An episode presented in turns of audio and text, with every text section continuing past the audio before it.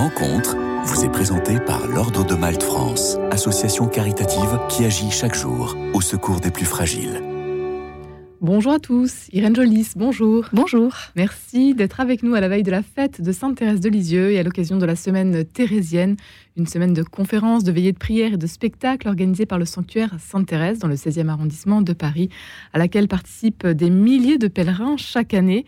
Irène Jolis, vous êtes violoncelliste. À tout juste 27 ans, vous êtes déjà lauréate de nombreux concours internationaux, vous vous produisez en soliste et en musique de chambre sur France Musique à la Philharmonie de Paris ainsi qu'à la scène musicale. Vous êtes également membre de l'Octueur de violoncelle Les Illuminations ainsi que du trio Parésia. Et vous avez créé plusieurs festivals. Vous pouvez nous en donner euh, quelques-uns pour commencer. Alors, euh, alors j'ai créé le Festival des Cordes de Loire euh, en Anjou, donc c'est le, un peu le, le, fief familial, on va dire, en 2017. donc ça fait quand même quelques années maintenant. Et puis, j'ai créé il y a trois ans euh, sur le lac d'Annecy un, nouveau euh, festival de musique de chambre qui s'appelle les Heures Classiques, où euh, jusqu'à présent, là, on s'est surtout produit avec mon trio, avec le trio Parisia. Et j'espère que ça va pouvoir se développer dans le temps aussi. C'est un lieu qui m'est aussi particulièrement cher où on pourra vous retrouver donc euh, prochainement euh, à la fin de l'année ou en 2024. C'est ça. Mais euh, tout de suite, pour ce mois d'octobre, on peut vous retrouver dès ce dimanche, 1er octobre, donc jour de la fête de Sainte-Thérèse. À, à cette occasion, donc au sanctuaire, vous participez pour la quatrième fois oui. à ce festival, à cette semaine thérésienne. Oui, alors donc c'est effectivement c'est pas la première fois que je participe et à chaque année où j'ai participé, euh, ça a toujours été très différent et très euh, enrichissant pour moi parce que la première année, j'avais donc je jouais toute seule, j'accompagnais euh, un petit peu des, des, textes. La deuxième année, j'avais joué avec un violoniste et puis on était, on accompagnait des textes de Sainte Thérèse qui étaient récités par Stéphanie Tesson. Il y a deux ans, j'étais accompagnée du pianiste avec qui je suis en trio, donc Melville Chapoutot, et une récitante qui faisait du théâtre. Et là, cette année, euh, ben, c'est la première fois que le violoncelle va être seul avec une, euh, avec une voix, euh, la voix de Jean-Loup Cumet, donc, qui était officier dans l'armée et puis qui aussi prête beaucoup sa voix pour toutes sortes de textes, de récits humains et puis aussi, je crois, de, de, de, textes un petit peu moins connus.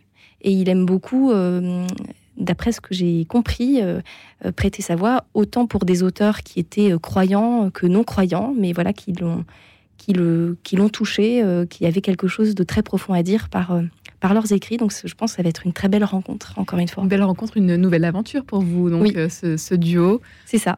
Vous proposez de découvrir une Thérèse inattendue. Ça va mhm. être à 16h45. C'est ça.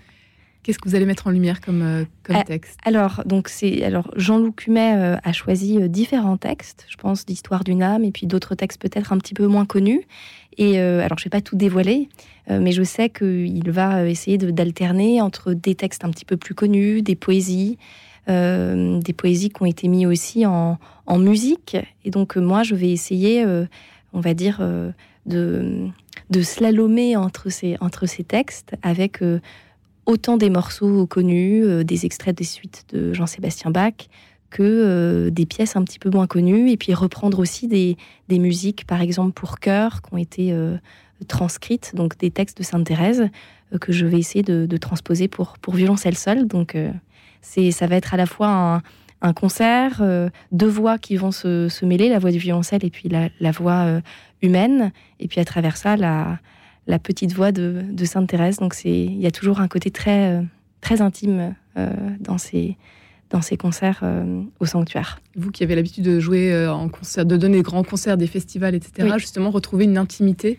ça vous fait du bien? Ah oui, oui, c'est toujours euh, un moment euh, très particulier. Et c'est vrai que Sainte-Thérèse, moi, je, la connaissais, euh, je veux dire, de nom, on va dire, effectivement, dans l'église. Et depuis que j'avais été invitée à, jouer pour, pour cette semaine thérésienne, j'ai eu, comment dire, une, une relation un petit peu plus intime avec elle. Euh, ça vous a obligé un peu à creuser finalement. Oui, ça m'a obligé à mm. creuser et puis euh, forcément j'ai donc je me suis intéressée à, la vie qu'elle avait eue. Elle est, elle est morte très jeune, hein, à 24 ans. Euh, à sa foi, en lisant les textes, même en les écoutant en fait pendant le concert. je dois dire que j'ai été touchée. Le fait de, de jouer et puis à la fois de voilà, c'est très particulier pendant un concert d'être avec son violoncelle, de jouer, et puis de devoir s'arrêter pour être dans une autre écoute. Ça, en fait, ça arrive assez rarement. Quand on joue comme ça dans un concert euh, en solo ou en musique de chambre, bah, entre guillemets, du début jusqu'à la fin, on est avec son instrument et on est tout le temps dans la musique, en, action dans la musique. Et là, dans ce format-là, euh, je dois m'arrêter pour être dans une autre forme d'écoute. Et c'est très nourrissant. Euh, vous le vivez, quoi, finalement. Voilà, je le vis, donc je suis à la fois euh, comme quelqu'un qui écouterait une partie du concert, et à la fois je suis actrice du concert. Donc c'est très, c'est, oui, c'est très singulier. Et cette petite Thérèse, alors comment est-ce qu'elle vous inspire, vous, la violoncelliste? Alors moi, c'est vrai que son, histoire me touche vraiment beaucoup, parce que j'ai le sentiment que ça a été l'histoire d'une d'une vie très intense, courte mais très intense, où elle a laissé euh, beaucoup de messages euh, euh, d'amour particulièrement. Et je crois que, en tout cas pour autant pour les croyants que les non-croyants, je trouve que elle donne une, une direction de de, l'amour de, Dieu et de, et de Jésus qui peut être euh, entendu euh, vraiment par tout le monde. Donc elle, euh, je vais pas dire elle démocratise la, foi catholique, mais en tout cas, son message peut vraiment parler au plus grand nombre. Et je crois que moi, c'est une vision et une profondeur qui me touche particulièrement. les mots qu'elle choisit, et puis l'honnêteté aussi que qu'elle avait hein, dans, ses livres, euh, je trouve que ça transparaît vraiment dans, les mots qui sont dits. Et c'est vrai que moi, en tant que violoncelliste, je, fais de la musique aussi par amour de la musique et aussi par le bien que, je sais que ça donne. Euh, pour avoir euh, voilà joué dans différentes conditions, autant devant un public que je ne connais pas, que devant des gens que j'aime, que devant des personnes âgées ou des choses comme ça. Je vois très bien qu'il y a aussi ce message d'amour qui fait du bien. Et, hum, je trouve que voilà, elle, a, vraiment su euh, donner une voix particulière en tant que, religieuse.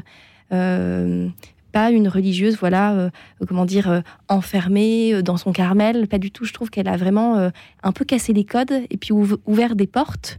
et je crois que n'importe qui pourrait être touché par, par le message qu'elle laisse, en fait, qu'elle donne.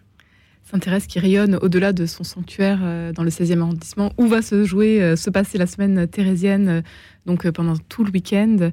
ce sanctuaire que vous connaissez bien aussi, que vous avez, que vous appréciez? Oui, bah alors donc moi je l'ai découvert effectivement la première année que que j'y ai joué, et alors c'est comment dire, c'est vraiment à l'image, je trouve, de ce que je comprends de Sainte Thérèse.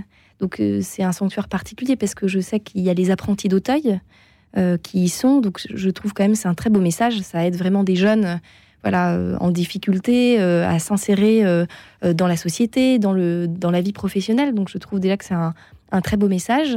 Et puis ce sanctuaire, y a, je retrouve vraiment cette intimité qu'on peut avoir avec, avec Sainte-Thérèse. À la fois, c'est un petit village, ça ressemble à un petit village, c'est très ouvert. Enfin, il, y a une, y a une grille où voilà, il y a un parc, il y a plein de différents bâtiments.